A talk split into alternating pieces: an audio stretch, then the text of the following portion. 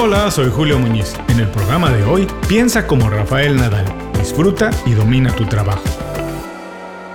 Esto es Inconfundiblemente.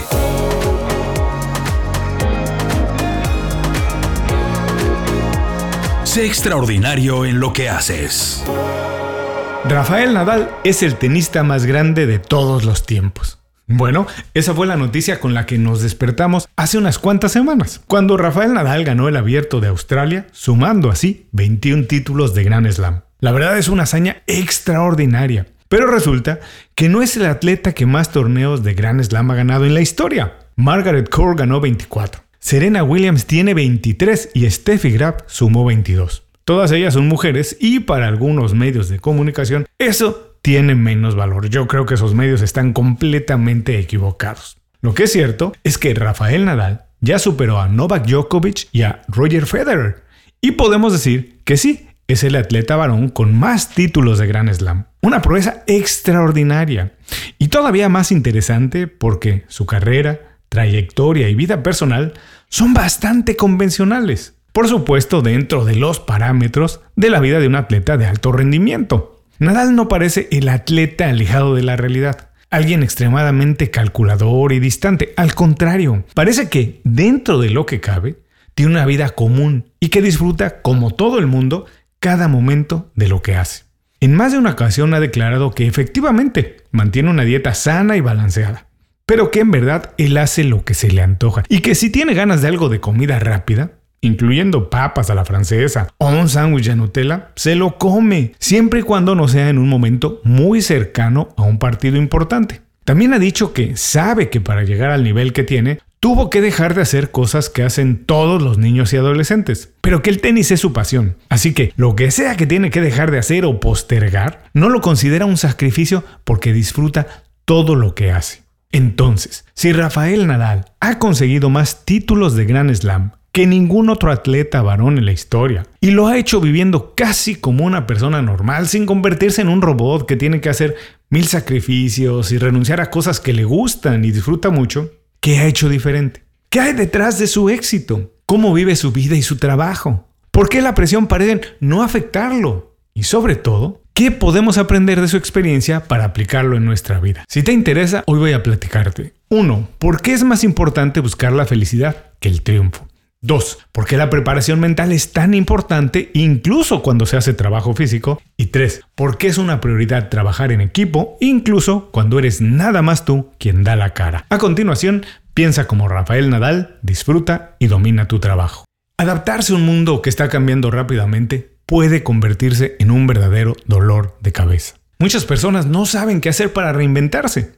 Por eso, en Inconfundiblemente creamos un newsletter con 5 recomendaciones para ayudarte a desarrollar las habilidades que se necesitan para sobresalir en el mundo de hoy. Es una selección de libros, documentales, pláticas TED, aplicaciones, tácticas y estrategias profesionales que yo he utilizado para ahorrar tiempo, aprender habilidades nuevas o actualizar las que ya tengo y así alcanzar mis objetivos. El newsletter se llama Las 5 razones. Es gratis y llega todos los viernes directo a tu correo electrónico. Suscríbete en inconfundiblemente.com. No tienes que hacer nada más. Te suscribes y empiezas a recibir mis recomendaciones de manera inmediata. Visita inconfundiblemente.com, suscríbete y súmate al grupo de profesionales que todos los días mejoran en lo que hacen. Ahora sí, vamos al programa de hoy.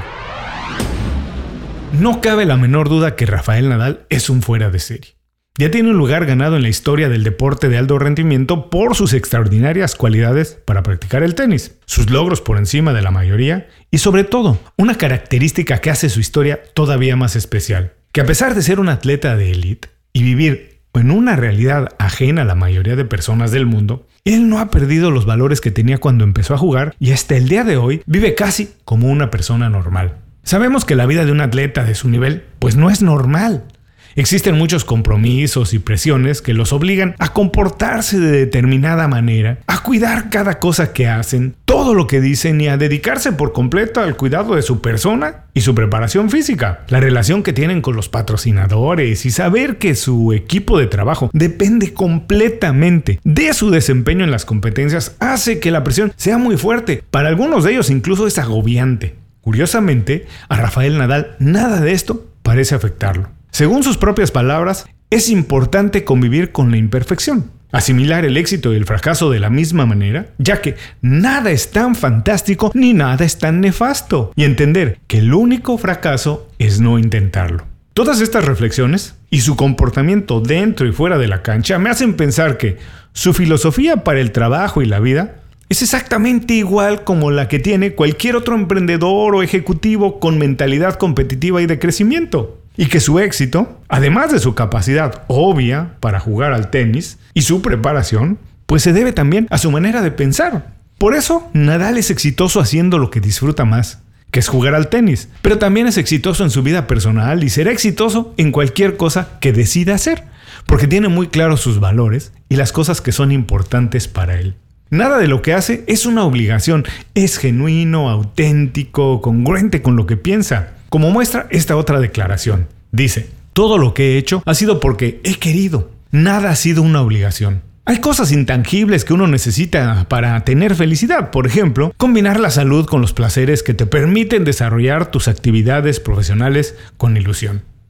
Para mí, esto, para mí, para Julio, todo lo que dice funciona para cualquier profesional o en cualquier disciplina. Por eso me interesa tanto aprender cómo piensa Rafael Nadal y qué podemos aprenderle. Pero antes de eso quiero mencionar que yo no soy un apasionado del tenis, nunca lo he practicado, pero sí lo entiendo y hay algo que me parece fascinante. El tiempo efectivo de esfuerzo físico durante un partido no llega al 20%. Es decir, que si un partido dura 4 horas, 3 de esas 4 horas son tiempo para pensar, analizar al contrincante y diseñar una estrategia para ganar.